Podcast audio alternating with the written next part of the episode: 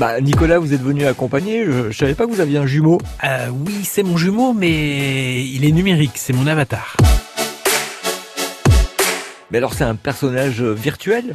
Voilà, tout à fait, c'est un personnage virtuel. Depuis le temps que je vous parle de monde virtuel ici à l'antenne, vous savez que ils sont assez réalistes et ils occupent euh, ces environnements dans des mondes 100% numériques qui sont la réplique de l'existant ou bien euh, la projection en 3D d'un futur environnement qu'on va créer. Bon, d'accord, c'est virtuel, mais à quoi ça sert?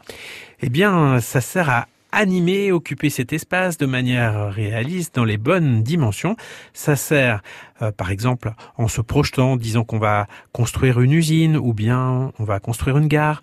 On peut voir comment les personnages réels vont évoluer grâce aux avatars.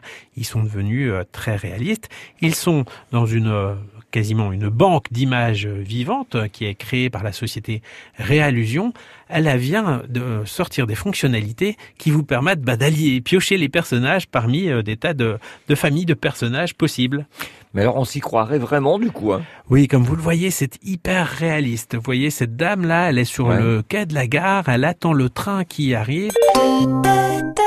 Une posture vraiment très humaine et on croirait vraiment qu'elle va euh, emprunter, rentrer, emprunter ce service et rentrer dans le wagon. Est-ce que ça veut dire qu'on aura des bibliothèques d'avatars? Oui, c'est l'idée de cet éditeur. On va euh, choisir euh, euh, parmi des équipes, euh, des, des seniors, euh, des jeunes, euh, des gens qui sont sur la voirie, qui font des travaux. On va pouvoir piocher dans cette bibliothèque existante. Mais aïe, mais vous me faites mal Excusez-moi, je croyais que c'était votre avatar.